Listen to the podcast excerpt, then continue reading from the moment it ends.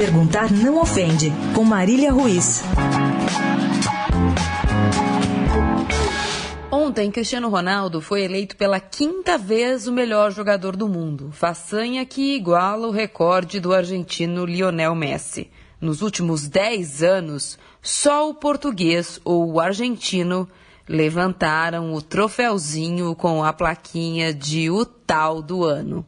O último ser humano a ganhar a eleição da FIFA antes de os dois dominarem as votações foi o brasileiro Kaká no longínquo 2007. Desde então, não tem nem cheiro de zebra. Desde então, não tem chance de erro. O vencedor já chega para a festa com o terno de marca escolhido e discurso pronto. Cristiano Ronaldo desembarcou ontem em Londres com o sorriso de porcelana prontinho e discurso decorado. Sabia que conseguiria, enfim, formalizar uma promessa que havia feito a si próprio, como sempre. Igualaria o feito de Messi.